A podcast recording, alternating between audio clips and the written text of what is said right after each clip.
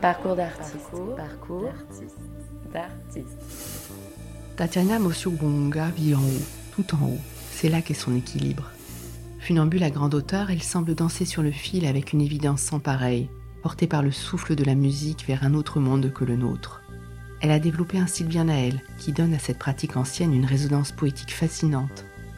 Avec sa compagnie Bassinga, elle crée des spectacles et plus encore. Elle propose des aventures partagées sur un territoire. Elle raconte notre fragilité, notre lien à la terre et au ciel, à l'autre et à nous-mêmes. Elle ouvre nos regards sur l'essentiel, l'être et l'être ensemble. Elle nous raconte son parcours d'artiste. Bonjour Tatiana Mosio-Bongonga. Bonjour. Vous êtes funambule à grande hauteur et faites partie du cercle très fermé des grandes figures de cet art d'exception. Dans le tracé d'une vie singulière, il y a souvent une petite histoire, un instant décisif, il paraît que c'est à l'âge de 7 ans que vous avez déclaré ⁇ Je serai funambule ⁇ et ceci en voyant une funambule faire une démonstration. Qu'est-ce qui vous a à ce point touché pour vous engager résolument sur cette voie? Quand on est enfant, on est plus ou moins réceptif à l'environnement dans lequel on vit. Et moi, je crois que j'étais une petite fille qui me rendait compte de beaucoup de choses un peu trop tôt. Et euh, sept ans et demi, c'était vraiment une période que... Quand ma maman me raconte comment j'étais euh, enfant et qu'elle me raconte cette période-là, c'est comme si j'étais passée d'un état à un autre. J'étais devenue une petite fille très introvertie, très mal dans mes baskets. Je me rendais compte de la différence, je la vivais et je la vivais pleinement. En fait, quand j'ai vu cette funambule traverser, déjà j'ai vu une femme qui traversait le fil, c'était pas un homme. Et je me suis dit ah, c'est possible de grimper sans qu'on te dise que c'est pas bien de grimper dans les arbres. J'ai vu une femme qui avait un sourire, du coup je me suis dit tiens, elle a l'air heureuse. Après c'était une femme blanche et euh, je me suis dit bah tiens, je vois quelqu'un qui est là-haut qui est heureux et moi je suis quoi? Je suis qui? J'ai vu quelqu'un qui incarnait une espèce de beauté qui n'était pas accessible pour moi et je trouvais ça injuste. Je me suis vue comme une merde. Voilà, clairement. Et quand je suis rentrée dans ma chambre le soir, il y avait vraiment cette... Euh, ouais, ça m'a... Ça m'a blessée et en même temps ça m'a révoltée, ça m'a donné envie de passer à l'action. Donc c'est quand même très fort. Et j'ai ouvert, je me rappelle avoir ouvert la porte, la fenêtre de ma chambre et j'ai dit aux étoiles que je viendrais la plus grande funambule du monde. Avec le recul, je me dis que juste, moi aussi, j'avais le droit de devenir une femme épanouie. Et vous l'êtes euh, devenue, cette euh, grande funambule, quelques années plus tard, hein, en 2012, lorsque vous obtenez la médaille d'or au Festival mondial du siècle de demain. C'est votre père qui euh, vous accompagne en jouant de la musique. On se dit que entre ce moment à 7 ans et demi où vous déclarez je veux être funambule et ces années plus tard, il y a du temps qui est passé et on se demande quelle a été la réaction des parents face à, à cette volonté de petite fille de grimper très très haut et de se mettre en danger bah, Mes parents, ils m'ont toujours accompagnée. J'ai la chance d'avoir de, des parents aimants, investis dans mon éducation et dans, tout ce que je pouvais tout, ce que je pouvais faire, intéressés. Je pense que mes parents, ils ont vu les choses petit à petit, parfois de manière un peu violente, parce que ma mère, elle me raconte souvent, euh, il y avait une petite galette des rois euh, dans l'association. Elle m'a laissé le, matin, j'étais sur un monocycle en bas sur le fil, hein, avec une longe de sécurité et des gros tapis en dessous. Et quand elle vient me rechercher le soir, je suis à 3 mètres de haut sans rien. Ok, est-ce que mon enfant est en sécurité? Est-ce qu'elle est accompagnée par de bonnes personnes? Est-ce que, est-ce que, est-ce que? Et quand tout est, tout est bon, elle peut juste laisser faire et se dire Ah, ma fille, elle a un sourire qui est jusqu'aux oreilles, elle est hyper fière et je suis aussi hyper fière d'elle. Donc accompagner son enfant vers euh, l'épanouissement. Vous vouliez devenir euh, funambule et non pas fil de moi, je savais même pas ce que c'était qu'une file de ferris. Hein. J'ai vu une funambule. Du coup, je voulais devenir funambule. Parce que c'est en hauteur. Oui, la hauteur, c'est magique, la hauteur. On se sent bien. On sent qu'on prend du recul. C'est des moments de respiration. Moi, quand j'étais petite, euh, mon truc, c'était vraiment les livres et la hauteur. Et je grimpais, j'avais un arbre chez mes grands-parents. Je montais, j'étais environ à 3 mètres de haut. Et puis, il y avait une, euh, il y avait une espèce de branche qui faisait un siège, un vrai siège de chaise. Du coup, j'étais hyper bien calée. Et je passais mes vacances à lire des livres sur, sur cet arbre. Donc il y a vraiment cette espèce de, de, recul et de... On se sent beaucoup plus conscient quand on est auteur parce que c'est pas normal. Du coup, il y a une espèce d'attention qui est, qui est là. Il y a le mental qui passe derrière. Donc il y a une espèce de d'état méditatif qui, qui se déclenche sur moi. C'est pas la même, c'est pas pareil pour tout le monde, mais en tout cas chez moi ça me fait ça. C'est que d'un coup mon mental il passe derrière et j'ai juste à être et j'ai juste à faire ce que j'ai à faire et c'est hyper agréable. Vous passez tout de suite euh, à l'action euh, puisque euh, c'est dans une école de loisirs située à Hérouville-Saint-Clair, là où vous habitez, les artistes au chat, que vous faites vos premiers apprentissages. Vous allez y rester durant 13 ans. Qu'est-ce qu'on apprend au jour le jour dans, dans une école de loisirs? Comment ça se passe bah, Tout dépend du projet pédagogique. Et là, la personne en question, c'était un ancien artiste qui était spécialisé en funambule qui a euh, parcouru euh, toute la France, euh, l'Europe, qui était dans une grande troupe. Et en fait, quand il a monté cette école, ce qui l'intéressait, c'était pas du tout de faire des artistes. Il s'en moquait littéralement. Ce qui l'intéressait, c'était que pour lui, le funambule ou n'importe quelle discipline de cirque pouvait aider à être. Et c'était ça qui l'importait. Et quand il m'a vu débarquer, il s'est dit Ouh là là, celle-là, il y a du boulot. et en fait, moi, ce que ça m'a appris, c'est que ça m'a appris à redresser ma tête déjà à me placer droite sur mon fil, à faire un pas après l'autre.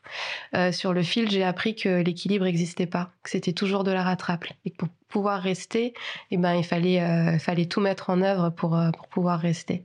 Ça m'a appris aussi que quand on tombait, bah, fallait savoir se relever et y retourner. Ça m'a appris à, à regarder devant moi, à sourire, à me dire que je faisais quelque chose d'extraordinaire parce que ça va très vite. On apprend d'abord à marcher sur un fil, on se dit waouh, c'est incroyable, je marche sur un fil. Et puis on fait un pied, et puis un genou. Puis à un moment donné, on se retrouve à faire un grand écart sur le fil. Et on se dit, mais c'est extraordinaire. Donc je fais quelque chose d'extraordinaire, donc je suis extraordinaire. Et on voit ses camarades faire la même chose ou faire d'autres choses. Et on se dit, mais en fait, on est tous fabuleux. On apprend ça et c'est hyper beau de l'apprendre hyper tôt parce que parce qu'on se dit que c'est possible pour tout le monde en fait. Et euh, vu que, que c'était enseigné de cette manière-là, dans une ouverture, dans quelque chose qui était très simple et, très beau, bah, il n'y avait pas de, y avait pas de star en fait. On était tous au même niveau.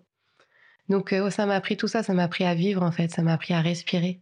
Et dans cette école, vous ne pratiquez euh, que le fil ou est-ce que vous abordez d'autres disciplines du cirque Dans cette école, on devait faire une première année où on faisait tout ce qui était acrobatie, mais rapidement, enfin gym, en tout cas tout ce qui était un peu préparation physique, et on avait le droit à une discipline.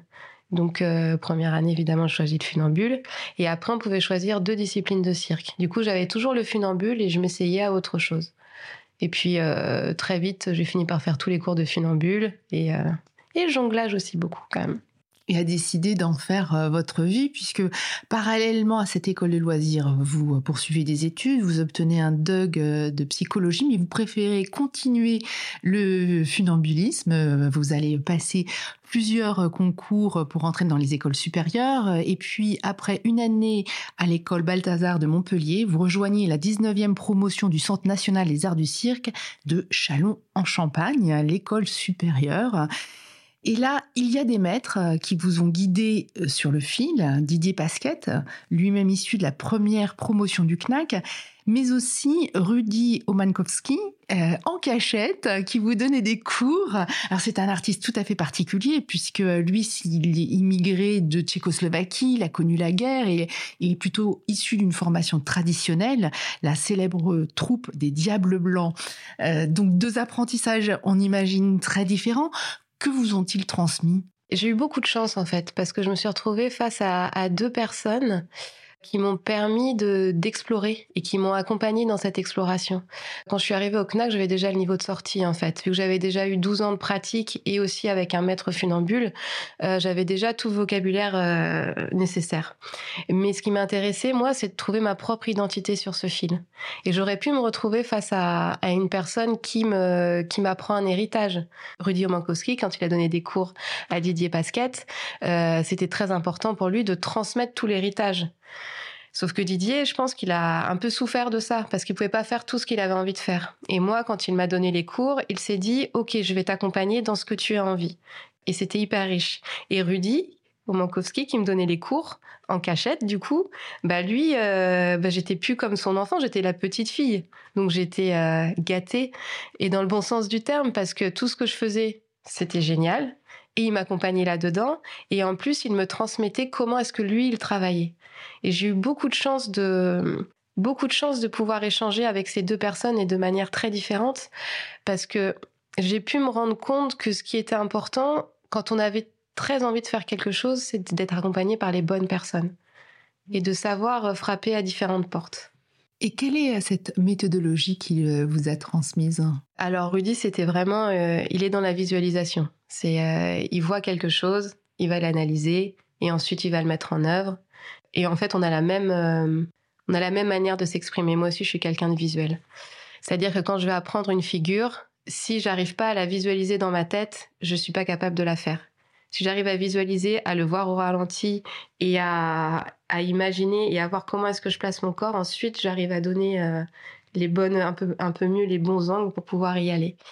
Et dans chaque figure que qu'on apprenait, dès que je réussissais à faire quelque chose, il me dit bon allez, maintenant tu te poses, tu arrêtes, parce qu'en général on a envie de recommencer tout de suite. Il me disait toujours non non là tu respires, tu laisses le, temps à ton corps d'enregistrer ce qui vient de se passer et tu notes. Qu'est-ce qui s'est passé? C'était quoi ton ressenti? Qu'est-ce qui a changé par rapport à ce que tu faisais avant? Donc c'était vraiment une espèce de méthodologie pas, pas à pas en fait. Comment est-ce qu'on arrive à se, à se jeter Comment est-ce qu'on arrive à analyser Et comment est-ce qu'on arrive à, à l'ancrer dans le corps? Vous avez euh, cheminé avec eux pour trouver votre euh, propre style. Et c'est vrai que lorsqu'on vous voit évoluer euh, à grande hauteur sur le fil, on se souvient d'ailleurs que le funambule est, l'héritier des danseurs de cordes des 18e et 19e siècle parce que vous avez un style bien à vous, une façon de bouger très singulière. Comment est-ce que vous avez travaillé ce style? J'ai mis beaucoup de temps avant de m'ouvrir à la danse ça a souvent été euh, assez compliqué pour moi parce que euh, souvent quand tu es de couleur, on te dit que tu sais bien danser et que vas-y danse nanana. Et euh, ça m'a beaucoup bloqué et j'ai mis beaucoup de temps pour pouvoir rentrer dans le corps et accepter le fait que j'adorais danser sur de la musique. Et quand j'ai eu cette ouverture, donc ça s'est passé assez tardivement, hein, je devais avoir je sais pas, je dirais 19 ans quand j'ai commencé un peu à prendre des cours de danse contemporaine. Et quand j'ai quand j'ai senti que ça me faisait du bien, et ben je me suis dit ah bah tiens mais sur le fil comment est-ce que j'ai envie d'être? Comment est-ce que j'ai envie de bouger? Et euh, je me mettais de la musique un peu dans les oreilles et puis je me rendais compte que mon corps il avait envie de enfin voilà il avait envie de s'exprimer. Et je me suis dit bon on va le laisser faire et puis on va voir ce qui se passe. Et puis euh, petit à petit bah il y a des il y a des mouvements qui reviennent il y a une manière de faire et puis euh, je me suis accompagnée d'une chorégraphe. Et là on a réexploré le sol parce que je me suis rendu compte que j'avais pas du tout des bons appuis sur le sol, que je tenais mieux en équilibre euh, sur le fil que par terre au final. Et quand je me suis rendu compte ce que c'était que le sol et tous les appuis qu'on pouvait avoir, je me suis dit mais mon fil c'est un sol. Donc concrètement, je peux avoir tous ces appuis-là. Et j'ai commencé à explorer un peu plus sur le fil. Et avec euh, le regard d'Anna Rodriguez, du coup, c'est la personne qui m'accompagne hein, en l'œil chorégraphique. Et ben on a ouais, on a commencé à jouer à rentrer dans ce qu'on appelle l'état de flow, c'est-à-dire que tu, tu, tu rentres, c'est comme un état méditatif en fait, tu te poses plus de questions d'y aller, juste c'est ton corps qui y va, tu le laisses, tu le laisses faire. Et du coup, on travaillait beaucoup au sol et après j'allais sur le fil et pareil, on mettait une musique, on faisait des improvisations qui duraient parfois une heure et demie, euh, juste pour laisser le temps au corps de s'exprimer. Et c'était assez incroyable parce que j'allais dans des endroits que je pensais qui n'étaient pas possibles, mais ça passait par ailleurs, ça passait plus par le mental justement. C'est que d'un coup, c'est le, corps qui a envie de bouger, qui trouve plein de solutions pour bouger dans cet espace restreint. Et c'est vraiment comme ça que j'ai réussi à mettre petit à petit de la matière, que j'ai réussi à conscientiser cette matière et que j'ai réussi à, pouvoir euh, créer des, créer des, parties qui sont plus chorégraphiées. Oui, avec une fluidité euh, exceptionnelle euh, sur le sur le fil, dans le mouvement. C'est-à-dire que euh, vous disiez tout à l'heure que l'équilibre n'est jamais qu'un déséquilibre provisoire ou rattrapé. c'est pas forcément la sensation qu'on ressent en vous regardant. C'est-à-dire qu'il y a peut-être cette sérénité qui vient de l'aspect très méditatif de votre de votre pratique, mais il y a un être là qui est très frappant. Je pense qu'il y a un décalage entre ce que les personnes peuvent voir et ce que je ressens. Et moi, quand je me vois évoluer sur le fil ou que je peux voir les vidéos, je, sais que je suis pas que je suis pas au bon endroit pour moi. J'ai pas encore réussi, et ça c'est vraiment mon objectif, de rentrer dans cet état, justement cet état où je peux laisser le corps y aller et que j'ai cette confiance-là. Je suis dans la conscientisation et je sais ce que je vais faire déjà avant d'y aller, et j'essaie de mettre de la vie dans tout ça. Donc j'arrive à le faire, à mettre de la vie, mais j'aimerais bien pouvoir euh, être encore plus connecté en fait et laisser vraiment le corps s'exprimer pour pouvoir aller plus loin et pour pouvoir être dans cette justesse du moment. Et ça, je pense que c'est le travail d'une vie. Alors, en attendant, en, 2008, vous sortez diplômé du CNAC avec le spectacle La part du loup, mis en piste par la chorégraphe Fatou euh, Traoré. Puis, vous avez travaillé avec plusieurs compagnies, dont l'école Porteur, pour le bal des Intouchables en 2012. On parlait de cette liberté. Quand on est interprète et qu'on a une partition, qu'on euh, travaille dans un ensemble, euh, comment est-ce que euh, on trouve cet espace de liberté, cet espace d'interprétation justement? En fait, je sais pas si j'ai déjà été interprète. Pour moi, j'ai toujours été auteur-interprète. Parce que la, recherche, en fait, tout ce que je, tout ce que j'amène avec le funambule, c'est des choses qui sont là déjà depuis des années. Quand j'ai démarré l'école porteur, j'avais entre 15 et 20 ans de pratique de funambule. C'est pas l'école porteur qui m'a appris à faire du funambule. Toutes ces matières-là, j'arrive avec et je la mets au service. Mais c'est ma matière que je mets au service. Du coup, je suis, euh, je suis auteur de cette matière. Et ce que j'ai trouvé très intéressant dans cette création, bah, c'est justement que cette histoire de droit d'auteur s'est posée, parce qu'on n'était pas d'accord avec le statut d'interprète, parce qu'on arrive dans la création d'un spectacle et euh, on rentre dans un dispositif de création, mais on est, euh, on est moteur de ce dispositif. Et euh, je me rappelle, j'avais créé avec euh, Aurel Cross, on avait fait un espèce de duo qui était qui démarrait d'une improvisation où en gros c'était une course poursuite dans le chapiteau. Et euh, lui, son objectif, c'était de me faire tomber du funambule. Il était avec une espèce de corde et puis il prenait de l'élan comme Tarzan et il me sautait dessus. Moi, je l'évitais sur le fil au dernier moment et on s'est créé notre duo comme ça, en jouant. Et euh, c'était hyper intéressant de bah, de, se rendre compte de toutes les matières qui peuvent euh, exister et une discipline qui peut, qui peut exister complètement autrement. Parce que moi, je suis plutôt dans des choses calmes, dans la danse, et là, d'un coup, je me retrouve à gérer une personne ingérable. et c'était hyper, euh, ouais, hyper agréable. Et après, ce que, ce que m'a appris cette compagnie, et ça, je remercie infiniment, c'est euh, de me rendre compte que je commençais à prendre de la distance et que je commençais à regarder les choses un petit peu autrement et en les prenant un petit peu de haut, en me disant ah tiens moi je ferais pas comme ça. Ah tiens une équipe euh, c'est pas comme ça qu'il faut la diriger, on est tous ensemble. Et, je me suis dit mais tiens Tatiana c'est euh, si tu commences à critiquer, peut-être pose-toi la question de créer ta propre compagnie en fait. Si tu penses que tu peux faire mieux que les autres, bah vas-y. Et là, je me suis dit qu'il fallait que je me lance, et la vie a fait que euh, j'ai rencontré Yann Natz, euh, avec qui on a décidé de créer Bassinga. Il y avait Émilie Pécunia aussi. Et là, d'un coup, ben, on change de casquette et on se rend compte de la difficulté que c'est de créer une compagnie, de fédérer sur un spectacle et de. C'est hyper jouissif, en fait, parce qu'on. Parce que d'un coup, c'est notre histoire qu'on mène. C'est notre histoire qu'on écrit. Avant la création de la compagnie Bassinga en 2014, il y a aussi euh, les spectacles avec euh, Yannick Couvre et euh, le Surnatural Orchestra, c'est un collectif de jazz hein, qui recours de façon, on peut dire, très ludique euh, à l'improvisation euh, collective dirigée. Vous créez plusieurs euh, spectacles avec cette énorme troupe parce que voilà, le Surnatural Orchestra, c'est une sacrée bande. c'est une super aventure aussi de, confrontation à la musique. Oui, ah bah oui, oui. Alors par contre, quand je, ouais, quand je suis rentrée dans cette dans cette grosse compagnie, il y avait déjà, bah, c'était déjà avec Bassinga. C'était Bassinga, Cirque in Extremis et Natural Orchestra, et c'est ensemble qu'on a créé euh, le spectacle. Et c'était Yann Ekeuvre qui était à la mise en scène, accompagné de d'autres d'autres acolytes. Et oui, ça c'était une c'était une aventure fabuleuse. Après, c'est euh, comment réussir à faire sa place dans un collectif où bah, c'était ça, on était 19 19 euh, au plateau et euh, quatre filles. Donc comment réussir à exister et pas à se faire euh, ouais pas à se faire manger? Comment porter la voix, comment dire non non là je suis pas d'accord? Et comment euh, c'était pas c'était pas toujours évident mais c'est vraiment une expérience que très agréable. C'est une expérience forte de rencontre avec la musique improvisée que celle que vous avez vécue dans ces différents spectacles. Comment ça a bougé votre façon d'appréhender le fil Quand on était avec l'école porteur, il y avait plusieurs instruments. Du coup, faut comprendre la musique. L'écouter, la comprendre, savoir à quel moment est-ce qu'on bouge dans tout ça, comment et qu'est-ce qu'elle nous fait en fait cette musique. Et le surnat, c'était encore le, niveau au-dessus parce que là, d'un coup, je me retrouvais avec des musiques hyper chargées et hyper compliquées et qui, qui à l'oreille me me faisaient pas forcément du bien ou je n'arrivais pas à la comprendre. Notamment celle euh, du numéro de funambule. Pour évoluer dessus, J'ai mis du temps avant de la comprendre, avant d'évoluer là-dedans. Et quand j'ai commencé à la comprendre, c'était quasiment à la fin. Là, j'ai pu m'amuser. Mais c'est des telles densités et c'est une écriture qui est tellement riche. C'est ça, j'ai l'impression d'être interprète de la musique en fait. Et ça, c'est de prendre cette position, de la comprendre et de savoir comment le l'appréhender et réussir à donner. Parce que moi, le but, c'était vraiment de réussir à donner de la légèreté à cette densité musicale. C'était une très très belle expérience. J'ai beaucoup appris. Avec la compagnie euh, Bassinga, vous vous installez dans le Gard, à, Sauve. Euh, Bassinga, pourquoi ce nom? Eh bien, Bassinga, c'est un mot en lingala qui veut dire corde au pluriel.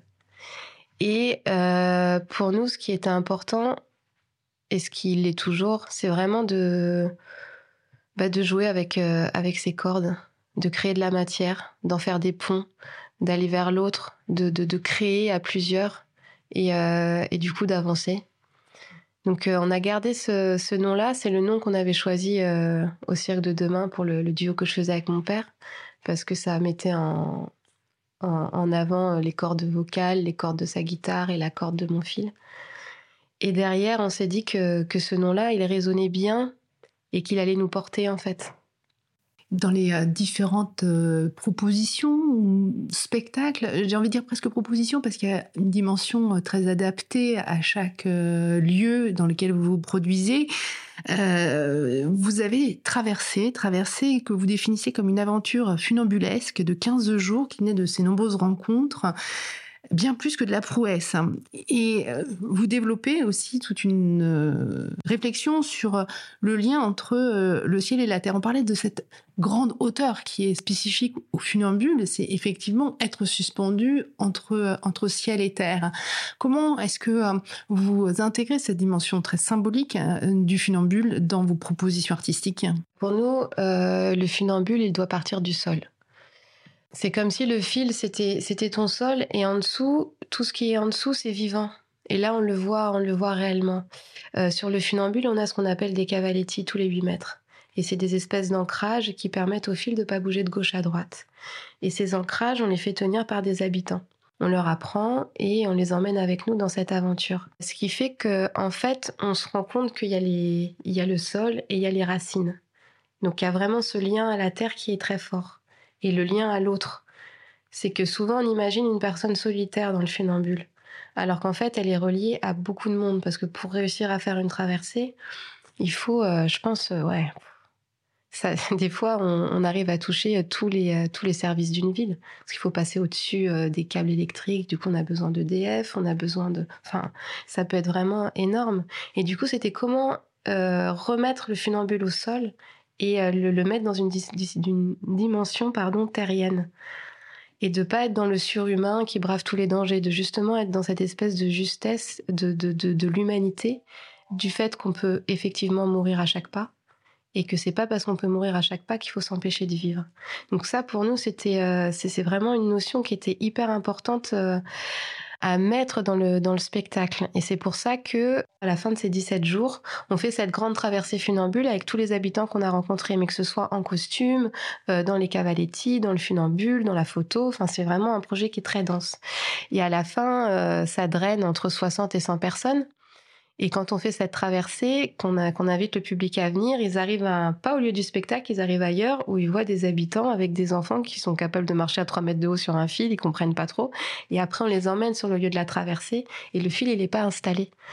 Il n'est pas installé en amont. Et ça, c'est hyper important parce que le fil, il descend du sol, il est amené par les habitants et il se construit à vue. Et du coup, on se rend bien compte à quel point euh, c'est parce que ça part des racines qu'on est capable de s'élever. Parce que souvent, on pense à monter, à gravir les échelons, aller de plus en plus haut, mais on se coupe de nos connexions terriennes et ça fait des choses qui sont un peu étranges en général.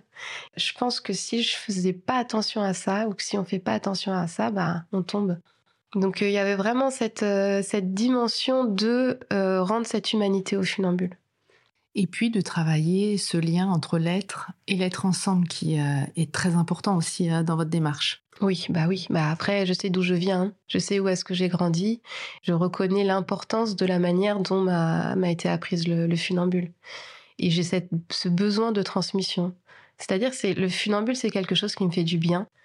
Quand on fait quelque chose qui nous fait du bien, en général, on a envie de le partager.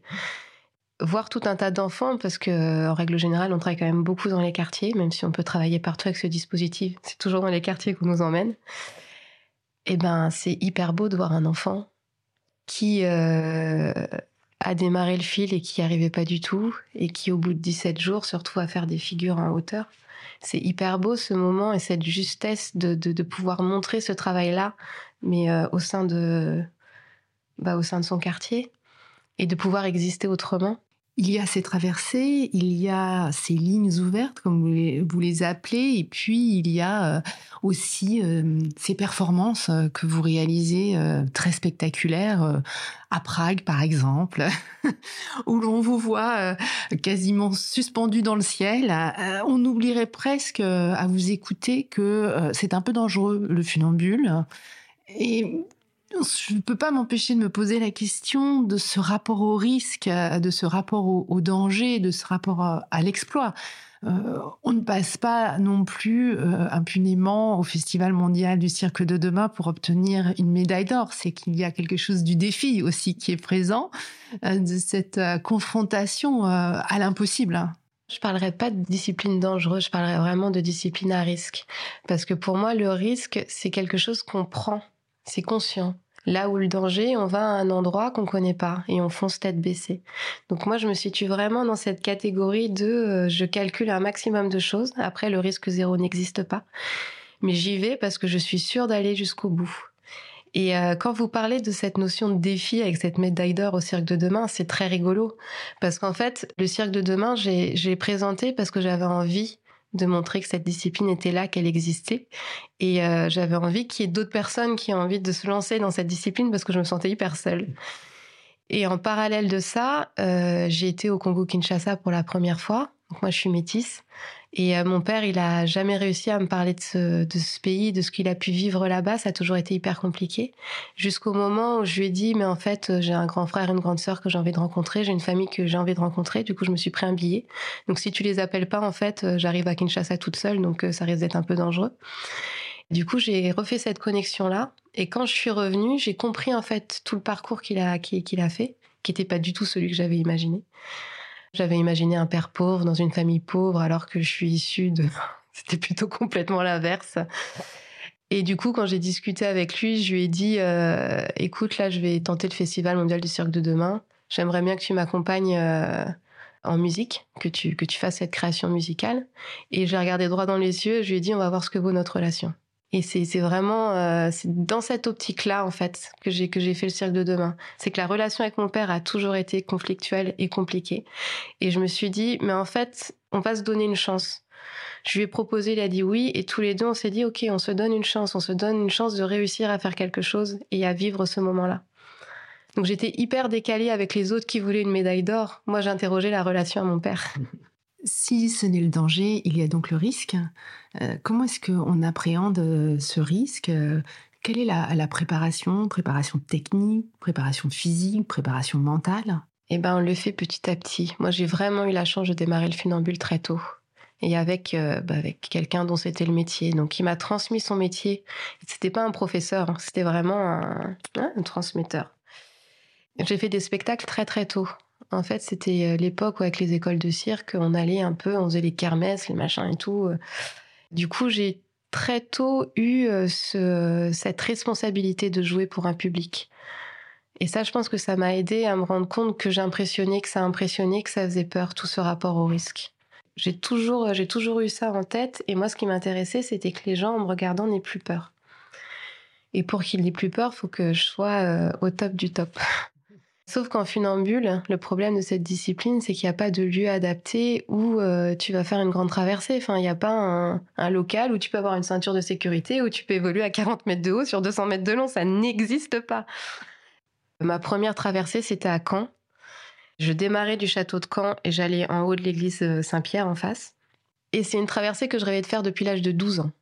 Avant de faire la générale, j'ai passé une nuit blanche à transpirer, à pas réussir à dormir et j'étais vraiment pas bien. Et là, j'ai eu le réflexe d'appeler ma psy parce que j'avais démarré une, une thérapie euh, depuis 4 ou 5 ans et je lui ai dit là ça va pas. Là, je suis pas dans mes pieds et je comprends pas pourquoi est-ce que je, ça me met dans cet état-là. Je discute avec elle et elle me dit Ah, mais Tatiana, tu regardes ta traversée comme si tu avais 12 ans. Mais t'as plus 12 ans en fait. T'as 30 ans, enfin, je sais plus quel âge j'avais, mais euh, t'as fait tout ce parcours-là, professionnel et tout ça. Et en fait, j'ai repris de la distance et je me suis dit Ah, ben oui, en fait, je sais le faire. Enfin, c'est. Je me suis préparée pour faire tout ça, donc je sais le faire. J'ai appelé Rudy Omankowski en me disant bah, C'est bien, il va me soutenir et tout. Il m'a mis une claque par téléphone en me disant non mais Tatiana, euh, tu sais faire du funambule, t'as juste à mettre un pied devant l'autre, euh, c'est n'importe quoi. Euh.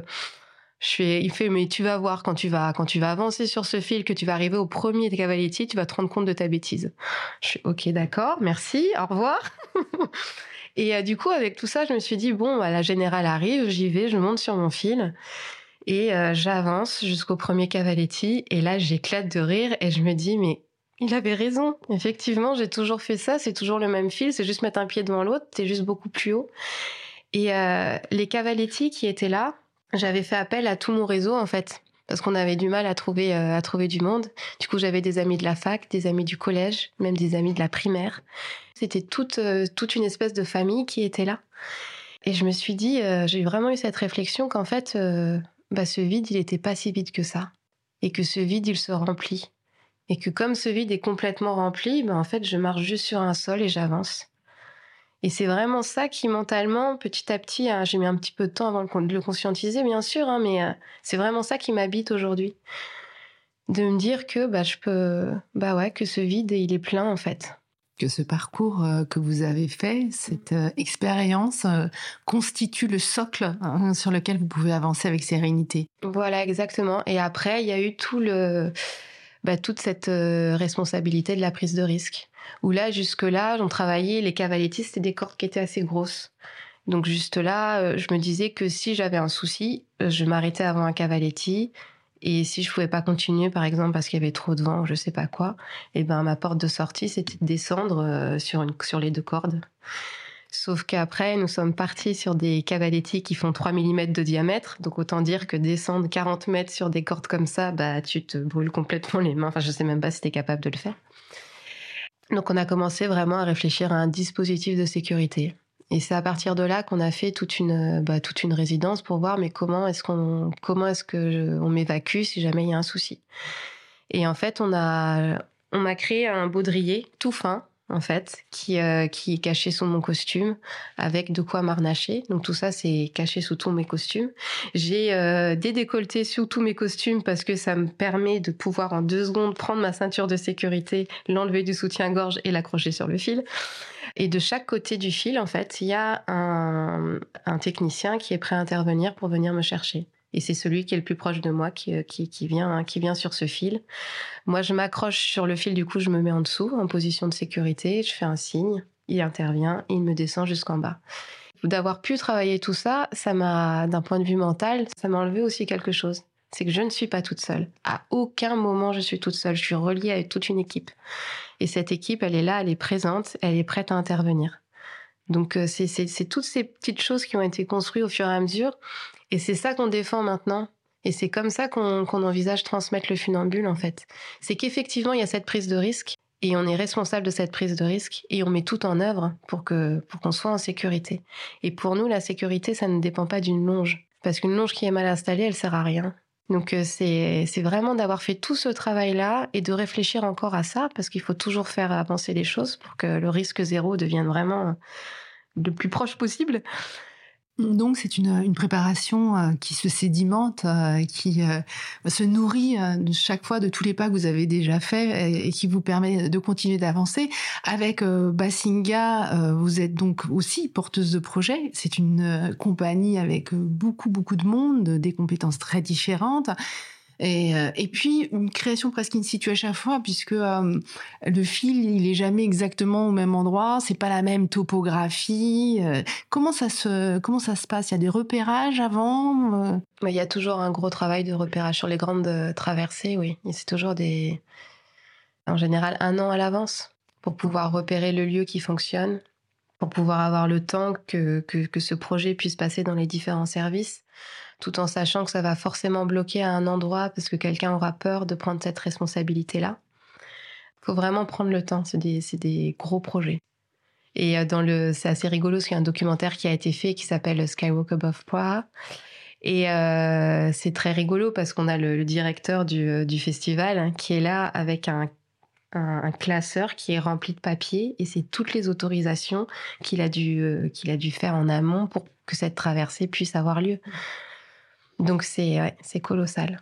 Une des autres particularités de votre style bien à vous, hein, comme euh, je le disais, c'est les costumes, qui sont euh, toujours euh, très étudiés, très inventifs. Hein. Comment est-ce que vous travaillez cette dimension-là du spectacle? Eh ben, sur le spectacle traversé, c'est des costumes qui se font au fur et à mesure. En fait, on arrivé avec une base qui a été créée par Solène Capmas. Et là, actuellement, on travaille aussi beaucoup, le plus souvent d'ailleurs, avec Louisa Hernandez. On part à chaque fois sur des personnages qu'on crée avec les habitants. Et en fait, on fait évoluer chaque costume au fur et à mesure. Il y a de la broderie, il y a du tricot, il y a du euh, crochet. Euh, enfin, on utilise vraiment tout. Euh, on utilise vraiment tout. Et c'est des. Mais tout est fait à la main. Du coup, euh, là, il y a des costumes qui commencent à, être terminés, mais genre une robe qui était toute noire avec des froufrous, tous les froufrous sont brodés. Du coup, ça commence à prendre de l'épaisseur. On compte même pas les heures de travail. Enfin, c'est hyper, euh, c'est magnifique. Vous avez euh, parlé de transmission souvent. En 2008, vous êtes la dernière funambule à être sortie diplômée du Centre national des arts du ciel de Châlons-en-Champagne. C'est donc pour vous important de euh, transmettre cet art, de faire qu'il euh, perdure? Oui, bah c'est bah important parce que cet art est, je trouve beau et je trouve que c'est hyper important de voir euh, de le voir dans de le voir dans la rue parce qu'il a cette force de nous ramener à notre mortalité. Parce qu'on se dit à chaque fois, on peut pas s'empêcher de se dire que cette personne peut mourir à chaque pas. Et ça nous ramène à nous, en fait et, au fait que nous aussi, à chaque pas, on peut mourir. Et que cette, que cette vie, cette, cette existence, elle est, hyper, elle est hyper importante. Il faut en prendre soin. Et dans une société où la sécurité a pris une place qui n'est pas nécessairement la bonne, ça permet d'interroger tout ça et de se dire mais c'est quoi la sécurité? Est-ce que parce que je mets une ceinture de sécurité dans ma voiture, je suis protégée? Je parle vraiment de la voiture parce que c'est l'endroit que je trouve le plus dangereux en fait. Je sais que je prends un risque quand je vais conduire, mais c'est un risque que j'oublie. Parce que je me sens bien, j'ai chaud, j'ai ma ceinture, j'ai tout ce qu'il faut. Et j'oublie que qu'à n'importe quel moment je peux euh, bah voilà perdre le contrôle parce que je suis dans ma tête. Et mon corps quand je suis sur le fil il me dit bip bip c'est pas normal d'être là-haut du coup je, je, reste concentrée mais ça me demande pas d'effort en fait. Le mental il passe derrière. Dans ma voiture mon mental il passe jamais derrière. Et je m'amuse des fois à faire bah tiens je, me fais ce trajet-là et je vais rester présente pendant tout ce trajet. Je n'y arrive jamais. L'esprit a tendance à, vagabonder, mais c'est aussi euh, à travers euh, cette prise de conscience euh, de la précarité de la vie, c'est aussi prendre conscience de sa valeur hein, et puis de la nécessité d'en profiter et d'être épanoui. Bah oui, exactement. Et puis de se dire que bah, la seule chose qu'on sait, c'est qu'on va mourir en fait. Donc pourquoi est-ce qu'on l'oublie? Pourquoi est-ce qu'on est étonné parce que euh, telle personne meurt parce qu'elle a eu un accident ou je sais pas? Pourquoi est-ce qu'on est étonné? Enfin là, mon grand-père, il a 93 ans. Je sais qu'à un moment donné, il va partir. Et en fait, euh, bah avec lui, on en discute. Mais je pense que c'est facile pour moi de discuter de ça avec lui parce que je sais que je peux partir à n'importe quel moment. Le fait de faire ce métier-là, ça me met dans un endroit de, bah, dans une réalité. Et elle est hyper importante et hyper belle cette réalité. Et je pense qu'il faut pas qu'on l'oublie. Vous avez aussi une fille Oui. Toute petite. Comment est-ce que vous lui parlez de cela? C'est une petite fille qui aime beaucoup grimper, qui n'a pas du tout peur des échelles, qui s'est déjà grimpée sur une échelle, qui s'est grimpée sur les chaises hautes, qui, qui est très habile avec son corps. Et euh, ce dont je me rends compte, c'est que je l'accompagne là-dedans. C'est-à-dire qu'au lieu de lui dire non, je l'accompagne à faire les choses et je lui dis comment les faire. Et euh, je pense que c'est ça qui est hyper important, c'est de, de pouvoir donner un maximum d'outils pour que l'enfant ou que, que la personne euh, qui apprend à faire du funambule puisse pouvoir être euh, responsable de ce qu'elle fait. Eh bien voilà la relève qui arrive alors. Merci beaucoup.